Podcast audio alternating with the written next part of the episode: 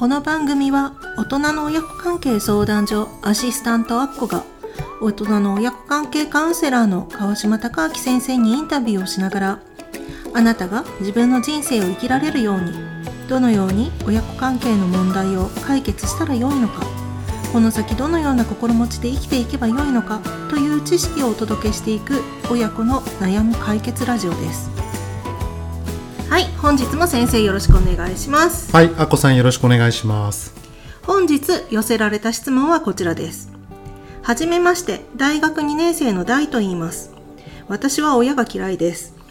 学校などでは親を尊敬するように教育を受けてきましたがずっと疑問を持っていました。今一人暮らしをし親と離れて生活をしています。やっと自分らしく生きてるって感じがします親には資金援助をしてもらい感謝はしています。が親が嫌いなので尊敬できません。尊敬できない私はおかしいのでしょうか？というご質問です。うん、日本の教育ではね結構親のことをまあ尊敬しなさいというふうにありますよね。うん教育受けてきてそこにずっとまあ疑問を持っていたうん。ということなんですが、うん、まあ、尊敬できないのっておかしいのですか？と。あのー人が人を好きになるのってうん、感情なんですよ。はい、感情って、う出すと決めても出ないし、うんうんうん、なんか別に自分自身がコントロールできるものでもないし、うん。うん湧き上がってくるものだから、うん。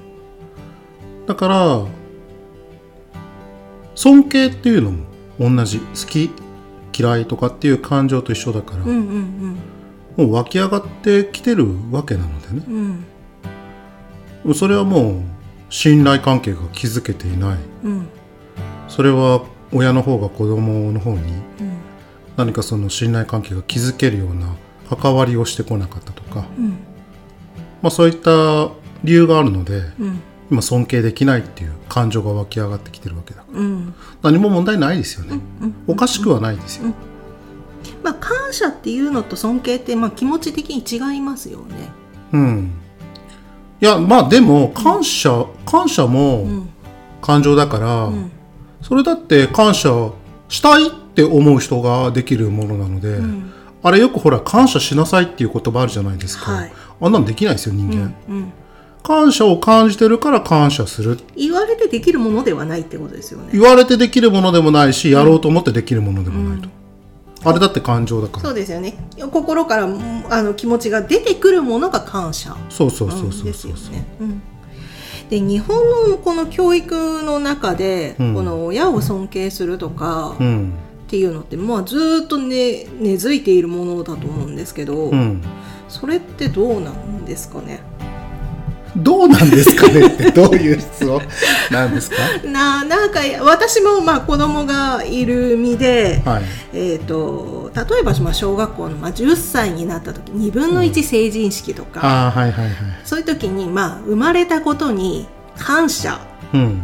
をっていうことがあったりするんですよ。うんうんうん。まあそういうので親へ手紙を書くだとか、はい。まあ学校はそういうところでまあ書かせまあ本当の気持ちを書いているのかもしれないけれども、まあ、誘導している部分はもちろんあると思うんですけど、うん。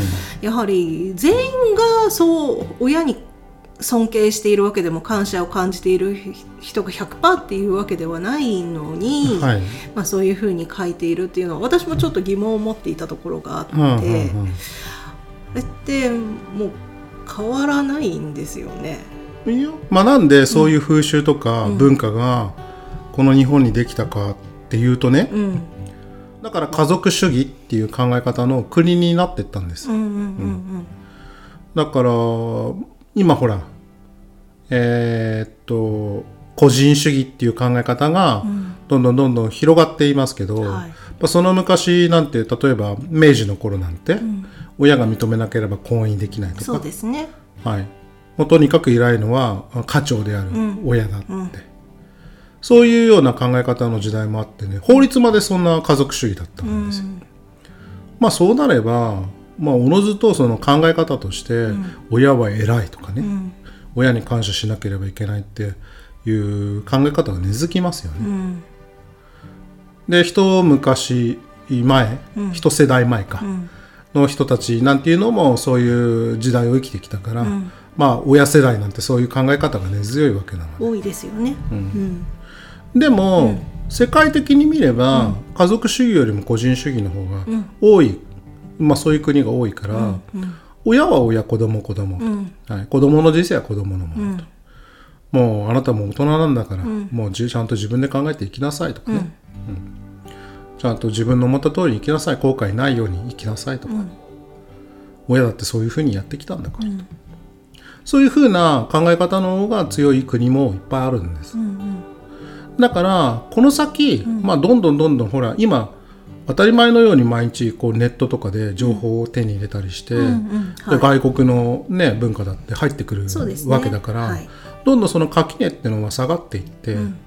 そのかつての家族主義っていうのも変わってきてると思いますよ、うんうんだからこの先どんどん変わると思うし、うんうんまあ、とにかくその親を敬いなさいとか、家族大事にしなさいなんていうのはこの狭い、うん。うんえっと特に東アジアって呼ばれてる国々の、そういったところの文化だから、うん。中国だとか韓国だとかそうそうそうそうそうそうそう、なのでもっと広い視野で見ていけば、もう我々人間別に親だから偉いとか子供だから従わなければいけないとか、上下関係なんていうのはないので、うん。心理的には全部対等だから、ん。だから、うん、親に感謝できるっていう部分は感謝していればいいけども、そうじゃない部分はもう無理して感謝しなくていいし、尊敬なんかできないんだったらできないでいいし、はい。ということですよね、なので別にこの第三がおかしいわけでもないし全然おかしくない。考え方あるんだよっていうところで。もう単純な話好きな人と関わるし嫌いな人とは関わらないっていうのと同じ、ん。そうただ今学生をしているから、じゃあその生活費とかっていうのをもらわなければいけない、うん。それだって別に感謝しなくていいんですよ、だって親が産むって決めて産んでそうですね。行かせるで大学に行かせるって言って、まあ決めたわけでしょ、ん。別に脅してね出させたお金じゃない、ないし、はい。だから親にも責任があって、ちゃんと子供を育てるって責任があって、その責任を果たしている親は、いい親ではなくて、当たり前のことをしている普通の親だから、別にそれを良い親だなんて思わなくていいんですよ。別に生活費出してくれていることが偉いとか、うん。感謝をそこでしろとかそういうことではない。うん。そこは親が出すって決めた部分なんだ親の責任の範疇だから、うんなのでそこでね何か思わなくても。そうそうそうそう、で今やはり親と離れて生活してやっと自分らしく生きてるっていう気がするっていう、うん。そこは大事かなと思いましたそう。そういう自分の本心に気づいてるってことがとても大事でね、うんうんはい、それを気持ち大事にしてください。ですね。はい。ねこれからもね自分らしく生きてるっていうところを大切にしながらね、うん。うん。生活してもらえればなって、はい、その通り。ははい。い、思います。はい。本日も先生ありがとうごはい、ざいました、ありがとうございました。これからも親子関係に関する悩みを解決して自由に生きる人生を手に入れていただけるようにたくさんの情報をお伝えしていきたいと思っています。あなたのお悩みを教えてくださいスタンド FM の場合はレターからポッドキャストの場合はホームにお悩みを投稿してください。親子の悩み解決ラジオを本日もお聴きくださりありがとうございました。